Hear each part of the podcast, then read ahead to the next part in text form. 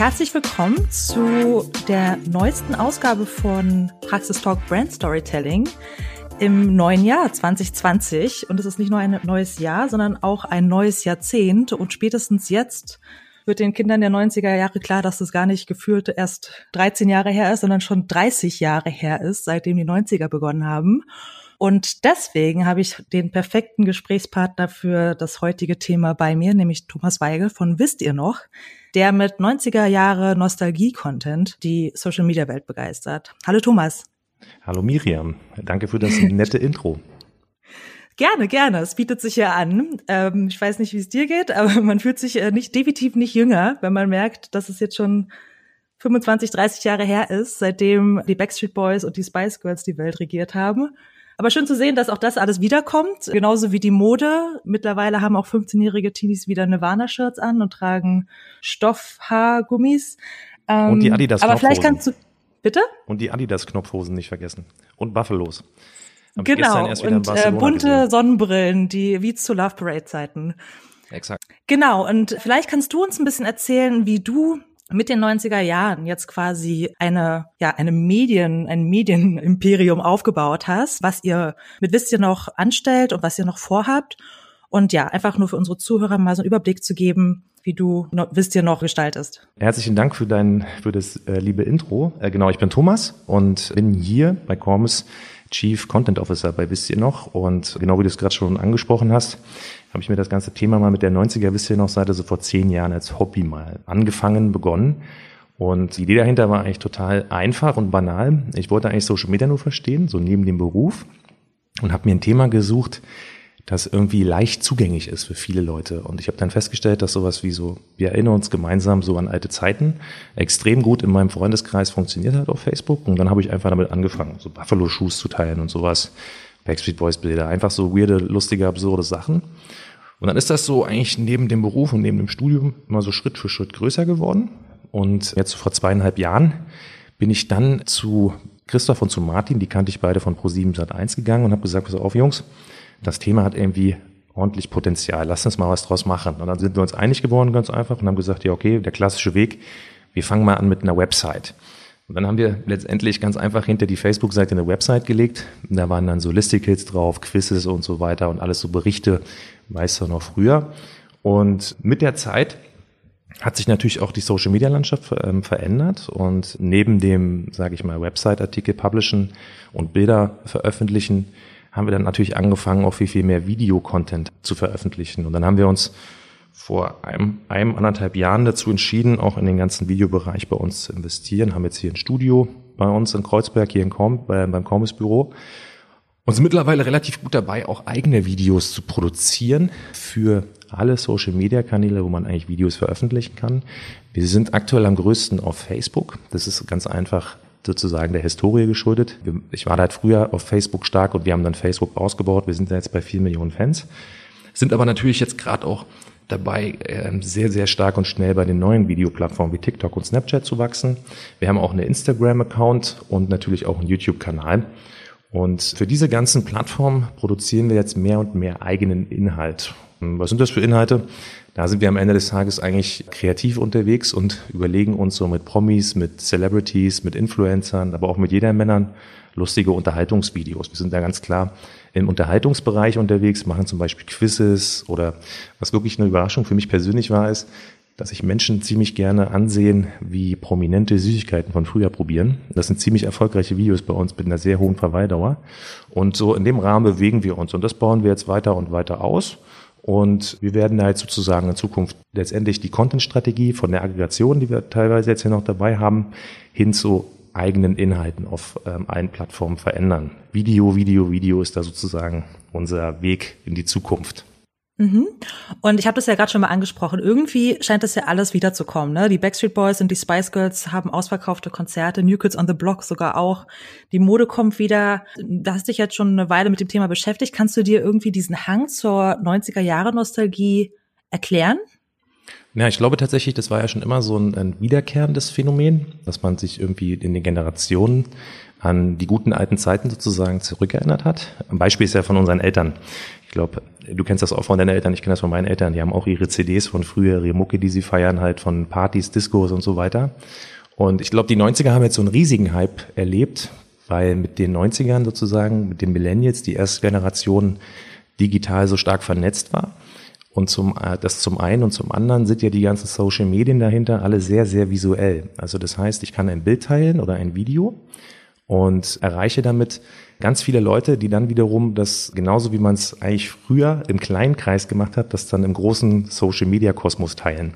Das heißt, unsere Marke, wisst ihr noch, ist eigentlich immer Teil jeder Konversation. Also es kennt jeder, egal ob im Freundes-, Familien- oder Kollegenkreis. Man sitzt zusammen und irgendwann kommen immer die Themen, weißt du noch früher. Früher fand ich Backstreet Boys voll gut. Früher fand ich Spice Girls voll gut.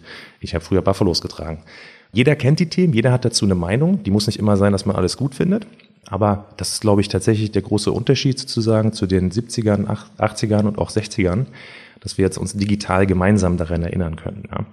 Du meintest ja gerade selbst, ihr seid jetzt auch auf Snapchat und TikTok präsent und auch gar nicht mal so unerfolgreich. Ne? Ihr habt irgendwie über 100.000 Follower auf den beiden Kanälen. Das heißt, da ist ja jetzt eine ganz andere Generation, würde man annehmen. Die 14-Jährigen bis 18-Jährigen, die sogenannte Generation Z oder äh, Gen Z, ähm, Gen Z. Die, die euch da auch folgt. Wie kannst du dir denn das erklären, dass jetzt Teenies aus der heutigen Generation sich Videos anschauen, wo Leute wie du und ich über Nirvana philosophieren oder ja, Bands, die jetzt gar keine Rolle mehr spielen in den aktuellen Charts.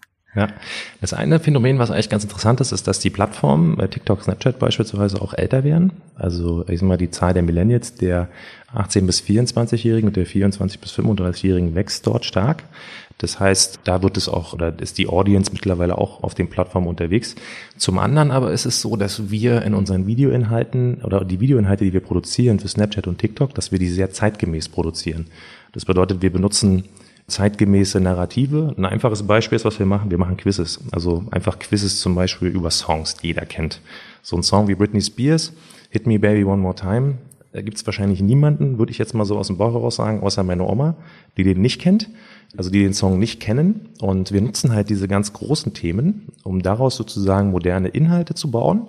Und die Audience steuern wir zum Beispiel darüber, dass wir äh, im Cast einfach überlegen, wen setzen wir denn da hin. Also wir haben teilweise bei uns natürlich, ich bin selber 34, 34-Jährige zu sitzen, wir haben aber auch 25-Jährige zu sitzen, die an Songquizzes zum Beispiel mit den 90ern teilnehmen und die kennen die Sachen natürlich. Die hören das, kennen das und haben halt an den Inhalten genauso viel Spaß sozusagen wie wir, ja, weil sie das irgendwie auch mit ihrer Kindheitserinnerung sozusagen verbinden, die ganze Sache. Und das ist so ein bisschen der Trick, den wir halt anwenden. Ein anderes Beispiel ist, wir hatten zum Beispiel auch schon den äh, Rapper Finch Asozial bei uns, der ja auch tatsächlich ein ganz krasses Zeitgeistthema ist. Aber der hat natürlich auch, mit dem haben wir ein Format gemacht, das heißt Playlist meiner Jugend. Und auf dieser Playlist meiner Jugend haben wir ihn seine Top 6 Songs vorstellen lassen, die ihn in der Jugend geprägt haben. Und da kommen natürlich auch so eine Sachen wie Eiffel 65 zum Vorschein. Ja. Und das funktioniert tatsächlich auch eigentlich mit allen Künstlern, die gerade zeitgeistmäßig extrem angesagt sind. Wenn man darum herum sozusagen schlaue Formate entwickelt, die das halt auch sozusagen abfangen, ja, dass man da auch eine andere Audience, eine junge Audience mit erreicht mit den Videos. Auf der anderen Seite zum Beispiel, ist ein gut, was ein gutes Beispiel ist, wir hatten bei uns auch einen krassen Flop bei Snapchat zum Beispiel. Das war bei Facebook super erfolgreich. Da haben wir ein Werbejingle-Quiz gemacht. Da haben wir quasi audiomäßig alte Werbesongs, so aus den alten TV-Werbespots abgespielt und die beiden Protagonisten, die mitgemacht waren, haben, waren auch so um die 30. Die kannten die ganzen Sachen. Auf Snapchat, die Audience, natürlich, weil die kein Fernsehen mehr gucken, kannten die auch diese ganzen klassischen Werbejingles nicht mehr. Sowas wie Mini, Winnie, Würstchenkette und so. Wenn die diese Sachen gehört haben. Also das Video ist gefloppt und dann haben wir uns das nochmal angesehen. Also es war natürlich auch ein bisschen kalkuliert, ist ganz klar. Aber natürlich war es dann zu sehen, dass die Zuschauer auf den Plattformen diese Inhalte gar nicht kennen. Deswegen konnten die mit diesem Video gar nichts anfangen. Ja? Und so müssen die halt immer so ein bisschen die Balance finden was sind Inhalte, die für alle Generationen funktionieren? Was sind Inhalte, die quasi nur für eine abgesteckte Generation wie 90er, 2000er oder 80er funktioniert? Und ähm, ja, so entwickeln wir das. Okay, das beruhigt mich auf jeden Fall ziemlich stark, dass du sagst, dass auch TikTok schon älter wird, weil das ist so ein bisschen auch meine Problematik. Ich glaube, viele Leute, viele Marketer da draußen kennen das auch, dass man selbst mit Mitte 30 schon denkt jetzt, okay, ich bin zu alt für TikTok und brauche wahrscheinlich meine 19-jährigen Praktikanten, die das viel besser bedienen können und da mit der Community interagieren können. Aber ihr sagt an sich, die Plattform ist altert auch quasi in Anführungsstrichen ja, und man ja, kann auch da sich mit mit Content positionieren, der die Millennials anspricht. Ja, ja, total. Richtig? Total. Mhm. Äh, bei TikTok ist ja sozusagen die verrückte Welt des, der TikTok-Community besteht ja auch darin, dass man so ganz kurze Videos aktuell noch hat. Und die finden halt ihr Publikum aufgrund sozusagen mhm. des Algorithmus. Der entscheidet dann halt, wem er es ausspielt. Und da sozusagen sucht sich das Video sein Publikum, wenn man es mal so sieht, ja. Von daher hat man immer auch Platz mit ich sag mal, auch Themen dort zu punkten, die man zuerst bei TikTok nicht verorten würde, wie zum Beispiel ein 90er-Thema oder sowas. Und das muss man einfach ausprobieren. Also TikTok bietet so viele einfache Möglichkeiten, gerade dort auszuprobieren, welcher Content da funktioniert. Und ähm, das macht es halt für uns auch super spannend. Es hat auch der Wettbewerb noch nicht so extrem wie jetzt auf YouTube beispielsweise oder auf Facebook. Und mit Facebook sprichst du ja auch das richtige Stichwort an, was ich jetzt gleich wieder aufgegriffen hätte. Wenn du sagst, bei TikTok wird die Masse auch schon breiter. Bei Facebook sagen einige Leute ja schon den Marketing-Tod vorher. Da habt ihr aber eure mit Abstand größte Community, über vier Millionen Fans und auch Facebook-Gruppen ne, zu speziellen Themen mit genau. vielen hunderttausend Mitgliedern. Ich nehme mal an, ihr macht da jetzt aber nicht, wisst ihr noch, die 70er, ne, für die alternde Facebook-Gemeinschaft, sondern ja auch 90er Jahre Content. Vielleicht kannst du uns da nochmal deine Einschätzung geben, wie du so die Entwicklung von Facebook siehst. Vielleicht hast du ja auch ein kleines Plädoyer oder ein bisschen Motivation für Leute, die doch noch daran glauben, über Facebook mit gutem Content ja, eine gute Reichweite aufbauen zu können, auch, auch organisch zum Beispiel. Ja, ja, auf jeden Fall. Also ich meine, man muss bei Facebook ja sagen, was den Reifegrad der Plattform betrifft, die sind halt Mainstream jetzt, ja. Das ist halt einfach ein Portal, wo jetzt irgendwie jeder mehr oder weniger aktiv ist. Und da hast du natürlich immer das Gefühl, dass dann irgendwie, gleich mal, generell die jungen oder Nutzer dann zu anderen Plattformen abwandern. Das ist ja ein normaler Effekt, sage ich mal ganz einfach so. Die gehen natürlich auf Snapchat zum Beispiel oder auf TikTok, weil dort halt nicht ihre Eltern sind. Ne? Ich weiß gar nicht, bei uns jetzt hier ja, Miriam, wahrscheinlich sind deine Eltern auch bei Facebook. Meine Mutter ist auch bei Facebook. Also ich mhm. habe sie tatsächlich nicht angenommen, weil ich nicht will, dass sie da alles sieht, was ich da so mache. Aber das zeigt nur, dass die Marktdurchdringung von Facebook halt einfach gigantisch ist. Die ist einfach gigantisch groß. Und da macht es totalen Sinn, natürlich dafür Videoinhalte zu produzieren. Und das, die Good News sind bei Facebook, dass die Plattform ja im Wandel ist. Sie kommt ja letztendlich auch klassisch vom Ich teile mein Foto, ich teile meinen Standort und was gab es denn noch früher, was man auf Facebook so geteilt hat? Status, eigentlich Text, Text und Bild war die alte Facebook-Welt. Und die sind gerade in der Transformation hin zu einem Videoplayer durch das Produkt mhm. Watch halt. Und letztendlich ist es so, dass dort natürlich sich die Nutzer auch umgewöhnen müssen. Ja, also die Nutzer müssen sich daran gewöhnen. Das dauert seine Zeit, dass man auf Facebook auch hochwertigen Longform-Content, so nennen wir das, gucken kann. Und da sind wir sozusagen mit an der Speerspitze in Deutschland und produzieren für die Plattform. Da gibt's auch immer wieder, weil das ja Feed-basiert ist, also News-Feed-basiert, einfach gewisse Regeln, die man beachten muss in der Content-Produktion. Das ist sozusagen ein bisschen anders als die klassische lineare Produktion jetzt für TV oder mittlerweile ist ja die klassische lineare Produktion Netflix, ja. ist, ja ist ja gar nicht mehr so TV, wo man quasi äh, Einleitung, Hauptteil, Schluss hat, muss man zum Beispiel in der Facebook-Welt oder bei den neuen Videoplayern immer alles, was gut ist, also den gesamten Hauptteil, die Highlights direkt an den Anfang packen, um die ganzen Zuschauer überhaupt über die ersten drei, zehn, 30 Sekunden und 60 Sekunden zu bringen. Ja, wenn man zu lange sich mit dem Intro sozusagen eines Videos aufhält, also ich will jetzt irgendwie die Geschichte introducen mit ähm, ein bisschen Dialog, mit ein paar Bildern, dann ist quasi die Aufmerksamkeitsspanne, die Geschwindigkeit auf der Plattform so krass, dass man dort halt einfach die meisten Zuschauer aktuell noch verliert.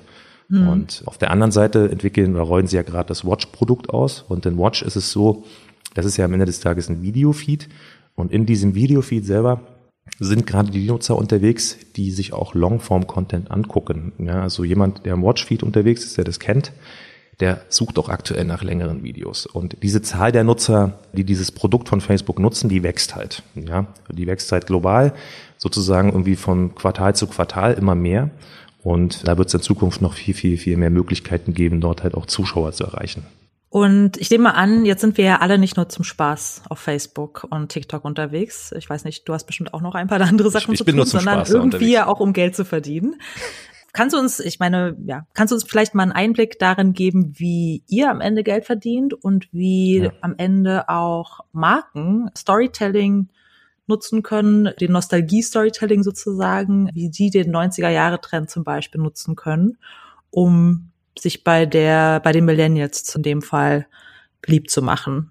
Ja, tatsächlich gibt es also drei Wege. So der Weg, den wir gerade, der für uns am, sozusagen am spannendsten ist, wegen der Skalierung, sind natürlich die Adbreak Revenues. Das bedeutet, in den Videos von Facebook selber läuft Videowerbung. Das ist meistens Midstream.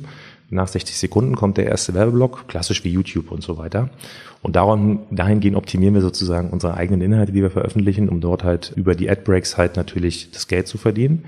Und die anderen zwei Wege sind, dass wir mit Marken wie zum Beispiel Fisherman's Friend oder Runners Point, Thomas Sabo Content-Marketing-Kampagnen machen.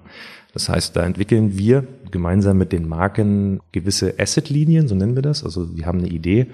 Zum Beispiel war das bei Runners Point die Idee, so ein bisschen darauf zu gehen bei den Millennials, wenn ich heute Sneaker kaufen gehe, dann ist das so, als hätten wir mal nicht früher mit 50 Mark sozusagen in Supermarkt Süßigkeiten kaufen geschickt und so weiter. So eine Ideen sind es dann, wo wir quasi diese positiven Erinnerungen mit dem Zeitgeist der, der Kampagne sozusagen verknüpfen und den Produkten und der Marke.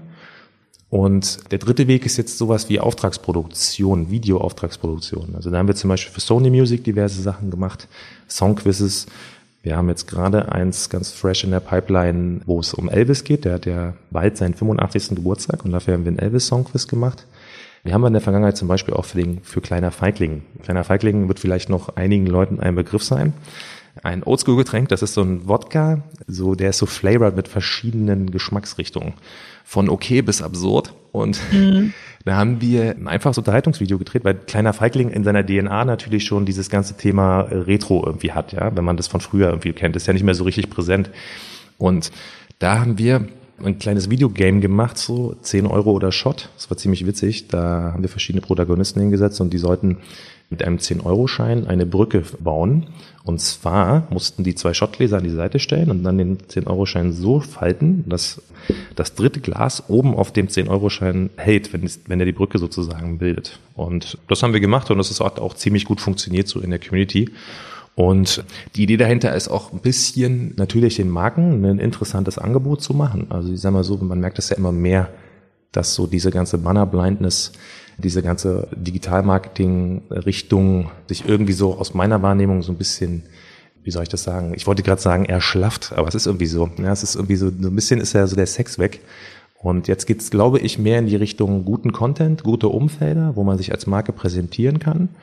Und da wollen wir halt natürlich ein Angebot schaffen, ja, wo man sich mit leichten, witzigen Inhalten halt dann auch als Marke präsentieren kann, ja, in den Content mhm. integriert und im besten Falle dann auch mit authentischen Leuten aus der Community. Das war zum Beispiel bei dem Feigling-Video auch so. Da haben wir einfach Leute gefragt, habt ihr Bock da mitzumachen? Ja, wir wollen dabei sein und so weiter. Haben wir ein bisschen, der Kunde wird Teil des, der Werbung sozusagen. Spannend. Und wenn man jetzt mal so an den Content selbst denkt, die 90er Jahre, das ist ja gerade die Zeit, wo das Internet ja seinen Durchbruch hatte, beziehungsweise es gibt ja ganz viele Sachen, die jetzt quasi wieder aus der Versenkung hervorgeholt werden, ja, ne, die äh, noch nicht fünf 100.000 Mal auf Instagram gepostet wurden, weil eben zur Zeit, wo das erste, die erste Nintendo-Konsole rauskam, gab es das ja noch gar nicht. Wie kommt ihr eigentlich an diesen ganzen Content ran und wie kommt ihr auf die Themen und auch Content-Formate, die am Ende funktionieren oder wie du auch schon selbst angesprochen hast, auch mal nicht funktionieren? Also wie, wie seid ihr aufgestellt, was die Recherche angeht, was die Inhalte angeht und auch dann die Formate, die sich jetzt auch schon etabliert haben? Also wir sagen eigentlich immer, es gibt so zwei planbare Ansätze, ja, die auch einen strategischen Approach haben. Das ist einmal natürlich die Auswertung der eigenen Daten. Also das bedeutet, dadurch, dass wir so viele Inhalte veröffentlichen, kriegen wir natürlich ein konkretes Gefühl dafür, was bei den Leuten funktioniert. Also das heißt konkret, ich kann einen Buffalo-Schuh zum Beispiel testen gegen irgendeinen Adidas-Schuh. Dann werde ich feststellen, wahrscheinlich, dass der Buffalo-Schuh viel, viel erfolgreich, also viel mehr Resonanz erzeugt. Dann habe ich damit schon mal ein Thema identifiziert, um das ich eine Geschichte erzählen kann. Das gleiche bei Musik, bei Film, bei Süßigkeiten etc. pp. Und das werten wir natürlich aus und lassen wir einfließen in unsere Formatentwicklung. Also das Thema zum Beispiel, dass wir Süßigkeiten von früher von Prominenten probieren lassen, ist auf dieser Basis auch entstanden, also auf diesem Wissen. Weil normalerweise hätten wir auch gesagt, einfach aus dem Gefühl heraus, sage ich mal, wer will sich das denn ansehen, wenn jemand Süßigkeiten probiert und erzählt, was er darüber denkt? Eigentlich ist es doch nicht so spannend, ja. Äh, aber wir haben es trotzdem gemacht und festgestellt, dass die Leute sich das super gerne reinziehen. Und das andere Thema zum Beispiel bei uns bei den Quizzes, wir hatten ja auf der Website schon ganz viele Quizzes, ja, wo Leute irgendwie Disney-Filme erraten mussten, Songs, Lyrics und so weiter. Und das haben wir sozusagen einfach hergenommen, weil die super erfolgreich waren und haben das in Video übersetzt. Ja, und haben einfach gesagt, lass uns doch mal einfach ein Videoquiz machen, weil wir wissen, dass die Leute gerne quizzen und sich das gerne ansehen, wie andere quizzen. Und das andere Thema, wie wir sozusagen Inspiration bekommen, der zweite Block, das ist das sogenannte Sourcing, so nennen wir das. Sourcing heißt, dass wir eine passive Recherche machen. Ja? Der klassische Begriff der Recherche ist ja immer so aktiv. Ich muss irgendwo suchen, ich muss eine Idee haben und etwas dazu finden. Beim Sourcing ist es so, dass man alle Plattformen und Tools, die man so hat. Also wir benutzen zum Beispiel Story Clash.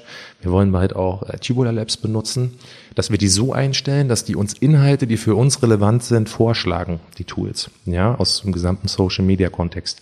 Das kann man auch mit Pinterest zum Beispiel machen. Da kann man sich Alerts einstellen. Das kann man mit diversen verschiedenen Plattformen und Tools machen. Und somit schlägt dir das Internet permanent neue Ideen vor, die schon von anderen als relevant beurteilt wurden. Und die müssen wir uns halt nur nehmen, im besten Falle, und die dann halt in unser Programm integrieren. Und dazu kriegen wir teilweise dann auch durch Aufrufe Inhalte von unserer Community zugesendet. Wir hatten zum Beispiel mal ein super erfolgreiches Video. Da hat eine Dame auf dem Dachboden bei ihren Eltern zu Hause so alte Didel-Sachen gefunden. Also so, so Kalender und, und so, so Poesiealben und sowas. Ne? Das hat die uns halt geschickt. Also sie hat das einfach nur abgefilmt mit dem Telefon, that's it. Und das haben wir hergenommen und veröffentlicht. Und das war natürlich so authentisch, das hat so krass den Zeitgeist da oder den, so krass den Nerv getroffen, so rum, dass das natürlich auch super viral gegangen ist. Und so ungefähr äh, nähern wir uns sozusagen der Content-Entwicklung an, ja. Und dahinter ja. gibt es natürlich noch ganz viele Prozesse dann der, des Brainstorms, des, der Überführung ja. und des Challengen der ersten Ideen dann wirklich in ein tragbares Konzept und so weiter. Aber das ergibt sich dann automatisch. Ja, was du erzählst, ist eigentlich total spannend, weil meine nächste Frage wäre eigentlich gewesen, ob euch nicht irgendwann der Content ausgeht, ob da nicht irgendwann zwischen Blümchen und Buffalos alles erzählt ist über die 90er, beziehungsweise alles ausgegraben wurde. Aber offensichtlich ist da auch auf eure Community Verlass, die euch immer wieder mit neuem Material versorgt. Oder was macht ihr sonst noch so, um auch in, in den nächsten zwei, drei, 15 Jahren was erzählen zu können? Ja, das ist auf jeden Fall eine never-ending Story. Ähm, die Herausforderung besteht sozusagen eigentlich immer darin, mit den Themen, die sehr beliebt sind, immer wieder neue Geschichten zu bauen. Ja, also ich kann mir ein Thema hernehmen und machen wir ein ganz einfaches Beispiel. Machen wir Buffalo Schuh. Ne? Buffalo Schuh könnten wir wahrscheinlich den ganzen Tag nur Inhalte drum kreieren. Videos, Fotos, äh, Website-Beiträge, Interviews, was weiß ich nicht alles. Das ist sozusagen immer unsere kreative Leistung, immer etwas zu entwickeln, was irgendwie auch zeitgemäß funktioniert. Zum anderen ist es natürlich auch in der Themenbreite extrem vielfältig. Also wir haben jetzt viel über Süßigkeiten, Klamotten und so weiter gesprochen. Wir haben noch gar nicht über das ganze Thema Fernsehen gesprochen, Filme, TV, Sportereignisse, Fußball-WM und so. Also bei uns kann man eigentlich alle großen Mainstream-Themen auch unter der Klammer wisst ihr noch halt betrachten. Ja? So ein Kollege von uns, der sagt immer, das, was bei mir auf der Website gerade aktuell ist, ist bei euch dann in zehn Jahren aktuell. Ne? Also zum Beispiel können wir uns in zehn Jahren über die ganzen Influencer lustig machen. ist doch voll geil. Dann können wir Quizzes mhm. machen auf den ganzen Plattformen und dann die ganzen Leute darüber raten lassen, welcher Influencer war denn der belastendste von allen. Nein, Spaß. Aber ihr wisst, was ich meine. Da hat man, hat man quasi auch so diese ganzen Boulevardthemen, diese kleinen Skandelchen, diese ganzen Themen, die jeder kannte. Da hat man wahrscheinlich dann diese Themen, diese Dagi B, die hat doch immer irgendwelche Cremes und so rausgebracht, ne, die ausverkauft sind. Das ist quasi in zehn ja. Jahren unser Content. Weißt du noch, diese komische Creme hast du die auch gehabt? Deswegen Never Ending Story. Ja, ich musste da tatsächlich auch dran denken jetzt zum Jahreswechsel, ähm, ab wann denn mhm. der richtige Zeitpunkt ist, über die 2010er in Nostalgie zu schwelgen. Also wann wir dann anfangen, über Cardi B und Bruno Mars als wisst ihr noch Content zu sprechen. Ja, vor. Wir sagen halt immer so ganz pauschal, um es einfach zu halten, alles was älter ist als zehn Jahre. Das heißt, die 2010er müssen wir jetzt noch mal ein bisschen, ein paar Jahre abwarten. Aber wir haben ja mit den 2000ern richtig viele gute, ja. geile Geschichten jetzt. Ich meine, wir denken nur an den iPod, ja. Den 90er war ja bei uns das Thema jetzt immer ganz groß. Gameboy natürlich, ne? Aber in den 2000ern hat man ja der MP3-Player und iPod. Da muss man ja eigentlich nur die Wörter sagen und da gehen bei allen schon die Augen auf, ne? Da fängen, die mhm. fangen auch schon alle an zu lächeln. Ja, super. Also, wie gesagt, der Appell an Marken, der von dir auf jeden Fall kommt, ich bin auch ganz angesteckt, ist neben all der Schnelllebigkeit heutzutage auch mal sich ein bisschen Zeit zu nehmen, in Nostalgie zu schwelgen und ein bisschen Voll. zurückzuschauen. Offensichtlich kommt Voll. das gut an. Wir haben zum Beispiel, was wir, vielleicht ist das noch ganz spannend so für, für eine Marke von der Perspektive. Ich meine, wir leben ja heutzutage natürlich alle in dieser extrem vertikalisierten Welt. Ja, Für jede Nische gibt es irgendwie einen Channel auf irgendeiner Plattform oder 30 Channels. Wir haben zum Beispiel bei uns ein Thema, was plattformübergreifend funktioniert. Also das sehen wir auch gerade, wir haben jetzt auch einen Podcast veröffentlicht und so. Es gibt tatsächlich keine Einschränkungen. Also unser Thema mhm. funktioniert in den richtigen Aufbereitungen überall. Und das ist, glaube ich, auch für Marken ganz spannend, über mehrere Plattformen auch die die Zielgruppe sozusagen zu erreichen, ja. Nicht immer nur vertikal ja. in einen, in einen Kanal reinzugehen, sondern einfach mal zu sagen, okay, ich kann hier irgendwie so einen großen Blumenstrauß an Möglichkeiten. Ja. Ja, da bin ich mal gespannt, was da noch von euch kommt auf jeden Fall und wie, wie dann eben die Nullerjahre von, von wisst ihr noch auf allen Kanälen ja, verarbeitet das wird, werden. Das wird richtig ähm, geil. Da gab's, was gab's da noch alles? Da gab's so Big Brother und so Germany's Next Topmodel. Was man zu Germany's Next Topmodel halt machen kann. Das ist ja. Ja. Tokyo Hotel. Tokyo Hotel, genau, richtig, richtig, exakt. Ja, das ist auf jeden Fall noch ein bisschen frischer in Erinnerung. Es fühlt Voll. sich noch nicht so lange her an, um ehrlich zu sein. Das ist das Erschreckende. Ja. Das ist immer das, das, ist immer das Verrückte, ne? Man denkt immer, das ist schon ewig, äh, beziehungsweise beziehungsweise man denkt immer, das ist noch gar nicht so lange her und dann ist es doch schon ja. echt ein ganz schönes Weichen her. Ja, ja, und modisch gibt's da bestimmt auch ein paar Highlights. Ja, ja, voll. Ja, okay, sehr schön. Also vielen Dank nochmal, um vielleicht auch nochmal ein bisschen mehr über dich zu erfahren. Gibt's dann irgendwas, irgendein Content aus deiner Geschichte, aus deiner Historie, der dich mit den 90er Jahren verbindet? Irgendwas Lustiges, was du erlebt hast? Also ich habe zum Beispiel, ich musste da, daran denken, dass ich, als ich meine erste eigene Wohnung gezogen bin, mit 18, wollte ich unbedingt so ein rotes Sofa haben, wie bei Viva Interaktiv. Ich habe es dann auch gekauft, wo ich heutzutage wahrscheinlich aus Interior-Geschmacksgründen eher eine andere Entscheidung treffen würde.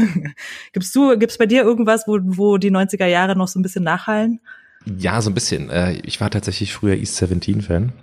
Und mhm. äh, East 17 war mein erstes Konzert, was ich mir, glaube ich, mit zehn oder so mal reingezogen habe mit meinen Eltern zusammen. Das fand ich richtig gut. Die waren irgendwie, glaube ich, so die Bad Boys Boyband. Ich habe die sogar Jetzt kommt nämlich die Story dazu. Ich habe nämlich sogar in der Schule dann so eine Art Mini-Playback-Aufführung damals in der Grundschule gemacht zu diesem Song. Äh, irgendeinen von den Songs, ich glaube Everybody oder sowas heißt der.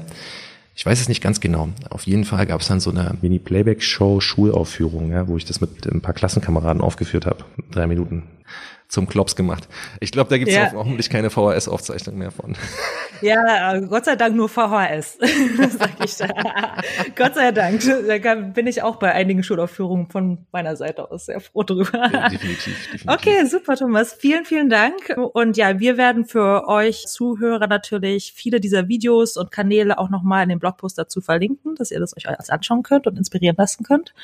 Und dann schauen wir mal in die Zukunft, was uns da für Themen erwarten. Vielen Dank auf jeden Fall. Ja, äh, danke dir, Miriam, und alle, die zugehört haben und Lust haben, mit uns mal zu sprechen, meldet euch gerne. Ja? Wir sind ganz umgänglich und entspannt.